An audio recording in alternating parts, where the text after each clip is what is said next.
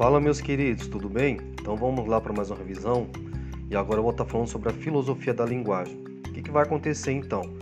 De início, a, a apostila vai dar uma característica de linguagem, né? Que a linguagem nada mais é do que a constituição de um, vamos dizer, uma espécie de esqueleto, né?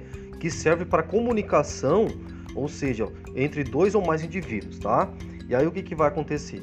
A linguagem ela aborda, aborda várias formas, né? Ela fala sobre rituais, sobre costumes, sobre comércio, sobre religião. Então ela abrange, ela abarca todo, todo, todas essas características, tá? É o que vai acontecer. A linguagem ela é baseada no que, gente?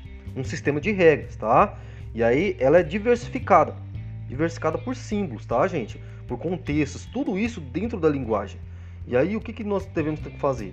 A apostila ela vai começar a falar dentro dessa questão dos vários, vários sistemas, né, sobre essa questão da diversificação dos símbolos. Ela começa primeiramente falando sobre a linguagem artificial.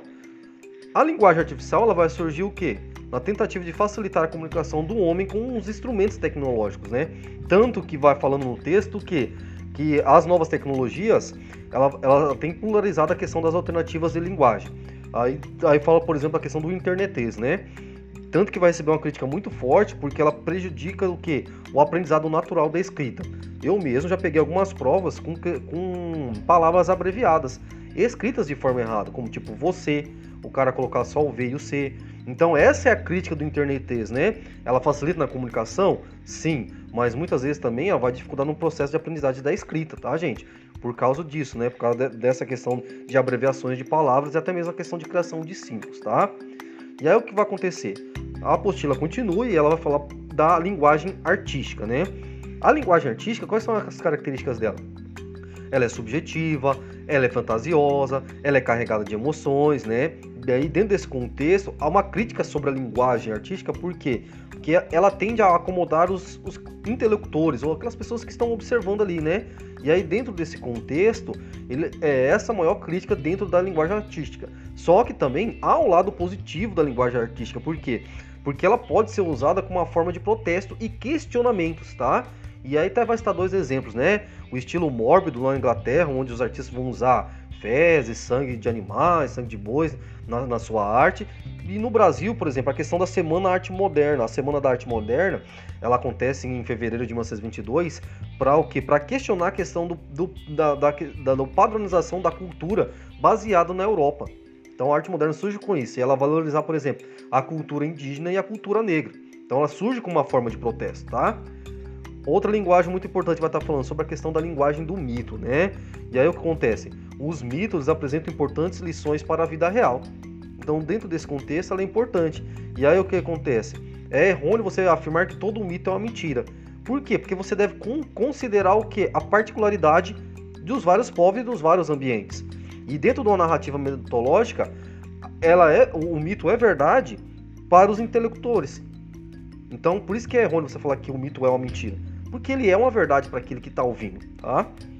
Vem a linguagem religiosa, e aí a apostila alerta muito bem sobre a linguagem religiosa. Ela é um instrumento muito forte, o quê? De manipulação, tá, gente? E aí o que acontece?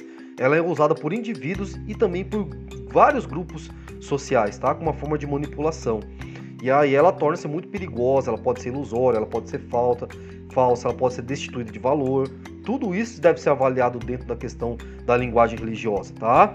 Por quê? Porque aí o perfil daquele cara intelectual, daquele grupo, ele vai sempre distorcer a palavra dos textos sagrados e vai acabar o quê? Manipulando os fiéis. Quantos casos nós já não vimos de, de pessoas que manipulam seus fiéis? De igrejas que manipulam seus fiéis? São várias, tá? E ela vai se expressar de, diversos, de diversas formas, diversos gêneros literários. Ela é poética, ela é narrativa, ela é jurídica, ela é profética, ela fala sobre questões morais. Então, ela é muito diversificada, tá? E aí, dentro desse contexto, a apostila vai continuar e ela vai começar a falar sobre a questão da teoria da linguagem no olhar dos filósofos, tá? E aí, o que, que vai acontecer dentro desse contexto ali? A, a, o primeiro pensador que é abordado ali é o, é o quê? É o Hubbard. O que, que esse cara vai falar? Ele vai falar que a língua ela molda, ela dá forma às ideias, ela estrutura, ela ordena as palavras, ela dá expressão e sentido ao seu pensamento. Então a língua, você vê que ela é bastante complexa, né, na sua formação, na sua montagem. E aí ele vai falar o quê? Que a língua ela tem ela tem, é uma teoria em diferentes áreas do saber. Então, quando você vai língua, analisar a língua, por exemplo, a língua você tem que analisar a forma, o sentido, a função, a natureza dessa língua, tá? E aí acontece, a linguagem, ou, ou a língua nesse caso, ela, ela é um fluxo inconstante da fala. Ela indica o que? É, pensamentos singulares que não se repetem. Por que não se repetem? Porque as culturas elas são diferenciadas. Então, o que é significado aqui não é significado em outro lugar. E eu até dei alguns exemplos na sala, né? Então é muito diferente, tá, gente? E aí o que, que vai acontecer? E aí vem quem? Vem o Wittgenstein. E esse cara vai falar o que dentro desse contexto? Ele vai falar aqui que o contexto é que vai dar sentido a uma palavra. E isso é chamado de contextualismo, tá? O exemplo está na apostila que eu até falei para vocês. Vida. A palavra vida, ela tem alguns significados. Depende do contexto, né, que eu falei para vocês. Se eu falar, se eu falo, por exemplo, na questão bíblica, Jesus fala: "Eu sou o pão da vida". Quer dizer que ele vai salvar.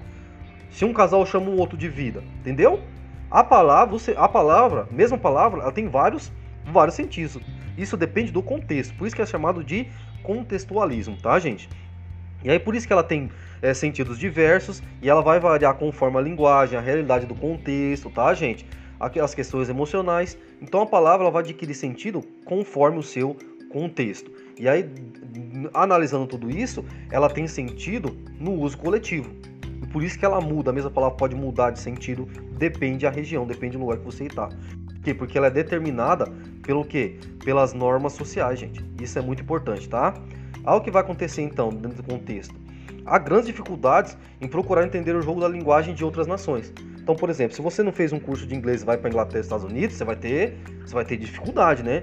Você pode até encontrar o que? Apenas uma vaga semelhança na, de, de família de linguagem, tá? É, por exemplo, se você for na Espanha, você vai se identificar um pouco mais, né? Porque aí tem uma certa semelhança. Mas, nem, mas não quer dizer que tudo é parecido. Você vai ter uma dificuldade de comunicação ali. Você pode entender alguma coisa, mas há dificuldade. E aí o que vai acontecer? Vem, vem nesse caso agora, é, vai falando o quê? Que a linguagem do mundo, ela vai ser o que dentro desse contexto, gente? Vamos lá. É, é, essa linguagem, ela vai ser expressa no uso coletivo, certo? Eu já falei, a questão da dificuldade. E aí vem o, o Heidegger. O Heidegger vai falar o seguinte: ele, a linguagem ela busca traduzir o não dito. Por exemplo, no seu pensamento. Quando você pensa, fica só para você. E a linguagem, ela vai buscar entender e traduzir o não dito, que é aquilo que você está pensando, por exemplo, tá? Então ele vai falar o quê? Que todo objeto ele vai adquirir sua significação a partir do quê? Da linguagem falada e aquela linguagem velada ou escondida. Escondida onde? No pensamento, no anseio, tá? E aí o que acontece então? Então essa linguagem, ela vai formar ela vai constituir uma leitura de várias novas significações, né, de cada experiência. Por isso que a linguagem está em constante mudança, porque ela sempre tem novos significados. Ela pode adquirir novos significados é, devido à questão das diferentes formas de pensar, aos diferentes povos, às diferentes culturas, às diferentes épocas. Então, por isso que ela tem sempre está surgindo novos significados dentro da linguagem, beleza? E aí o que vai acontecer então? Essa linguagem do mundo, gente, ela vai expressar a linguagem do mundo, ela nada mais é do que a expressão do ser. E esse ser, ela é vigiado pelo homem, tá? A linguagem, ela é vigiada. Ela sempre está sendo vigiada por quem diz, por quem expressa. E aí dentro desse contexto o que vai acontecer? A linguagem, ela é, ela representa o quê? O estado do mundo. Ela e a linguagem, ela expressa o estado do mundo, ou a existência do mundo. Essa é a função da linguagem, tá? Vem o Karl Popper e aí ele vai estar tá falando sobre a questão do falibilismo, tá, gente? O falibilismo é o que? O homem ele pode estar errado sobre suas crenças e expectativas. E aí ele vai, mesmo assim, ele vai querer justificar a realização. Mesmo estando errado, ele tenta justificar suas ações, tá? Aí o que vai acontecer então? O homem ele não sabe, ele apenas cria uma suposição de que ele está certo. E aí é importante o que? Dentro desse contexto, ele vai dizer, né? Tudo o que diz é falível, provisório e sujeito à revisão. E é por isso que é importante se questionar tudo que se fala e que se escreve. E aí quando quando todo esse sistema de linguagem, seja falado ou escrita, passa pelo teste lá do infalibilismo, aí pode ser científico. Por isso que ele vai falar a importância disso, né? Porque muitas vezes o quê? Ah, eu, eu tenho convicção de que eu tô certo. E aí o que, que o Karl Popper vai falar? Fala assim, gente, só vai ser certo, só vai ser verdadeiro se passar por esse teste do ifabilismo, tá, gente? Por isso que ele fala sobre esse conceito dessa palavra. E aí vai falando então que a linguagem, a linguagem científica, ela, ela o que acontece? Ela, ela é constituída de, de vários, vários, várias ações dentro desse contexto e, e várias sequências, vários sistemas para dar vericidade, tá? Então, o que vai acontecer então? Dentro da linguagem científica, tudo é testado, gente. Qual que é o objetivo? Levar um conhecimento e sempre impedir o que? O subjetivismo. Então, dentro da linguagem científica, não há espaço para o subjetivo, tá, gente? Tudo é objetivo, tudo é, tudo nesse contexto é científico. E até mesmo a questão de uma afirmação científica, ela não pode ser considerada verdade absoluta. Quantas teorias já não caíram por terra que eram tidas como verdade e hoje não é? Tá? Outro pensador importante, o Jacques Derrida. O que, que o Derrida vai falar? Primeiramente, ele fala sobre uma palavra lá chamada logocentrismo. O que, que é o logocentrismo? É toda uma tendência de sistema, pensamento identificado como não científico. Então, logocentrismo é o quê? Aquilo que não é identificado como não científico. É o que vai acontecer então. Dentro desse contexto, então não há espaço nem necessidade de o quê? desconstrução e reconstrução. Não há espaço nem necessidade para isso, tá? Porque ele não está falando de ciência. E aí ele vai falar sobre essa questão, né? Ele vai falar sobre o olhar da linguagem baseado, por exemplo, na questão da metafísica de Platão. E aí ele fala, né? Que, a, que a, o que, que o Platão vai falar? Que a linguagem verdadeira seria apenas a linguagem falada. Por que, que o Platão fala isso? Porque a linguagem, fala, a linguagem falada há necessidade de que há a presença daquela pessoa que fala. E é por isso que ele fala que, é que a linguagem falada é, dentro desse contexto, ela é, verdade, é a única verdadeira. Porque eu posso estar para me defender, eu posso falar um negócio, pra, por exemplo, ele vai falar da questão da escrita. Eu escrevo um negócio, você lê, mas eu quis dizer um negócio você entendeu de outro. E aí por isso que ele fala que não é confiável. A linguagem falada não. Ela é verdadeira porque se eu falo um negócio e você entende de um jeito e me pergunta, eu tenho tempo de, de, de, de mostrar para você que não é isso que você entendeu, tá? E aí o que vai acontecer então? Isso vai permitir que você se defenda de erros ou distorções, né, cometidas por aquela pessoa que está recebendo aquela mensagem. E na escrita não tem como, porque eu não estou ali presente. E aí então, o que, que o Platão vai falar? Que a linguagem escrita, ela é extremamente perigosa. E, e por que, que ele vai falar isso? Porque muitas vezes a, a linguagem escrita, ela vai nivelar o sábio e as pessoas medíocres. Por que, que ele fala isso, né? Porque isso, a linguagem escrita vai te dar a possibilidade de qualquer pessoa ler e fingir que sabe alguma coisa. Ah, a pessoa lê um, um, livro lá, isso é muito comum, tá? E aí a pessoa lê, aí começa a citar o autor lá. Ela só leu e citou, ela nem passou por um momento de reflexão.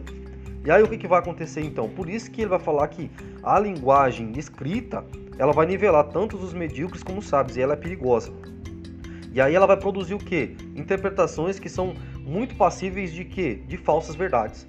O Derrida ele já discorda sobre essa questão do Platão, né? Sobre a questão da linguagem falada e escrita. O que, que o Derrida vai falar? Que a linguagem escrita ela é muito importante porque ela é o encontro da filosofia com a ciência. E essa linguagem escrita ela é muito importante para quê? Para a desconstrução e reconstrução dos sistemas de ideias. Por isso que a linguagem é, escrita é muito importante para Derrida, porque ela é capaz, né, de fazer, de reconstruir e desconstruir o que? as várias formas de pensamento e por isso ele vai dar tanta importância e tanta ênfase para a linguagem escrita.